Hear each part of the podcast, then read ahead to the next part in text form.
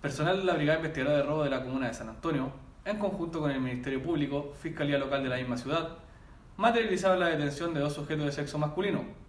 quienes ingresaron a un inmueble ubicado en la comuna del Tabo, mediante el acceso principal, para luego fracturar ventanales del interior y sustraer diversas especies.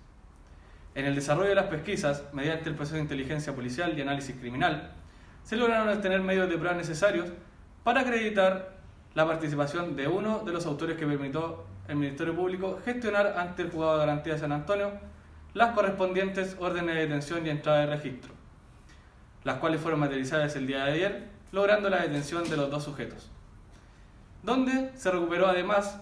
especies sustraídas avaluadas en 3 millones de pesos. Los imputados detenidos fueron puestos a disposición del juzgado de garantía de San Antonio para sus respectivos controles de detención, mientras que las especies recuperadas fueron devueltas a las víctimas por instrucción del fiscal Osvaldo Sandón Cermeño.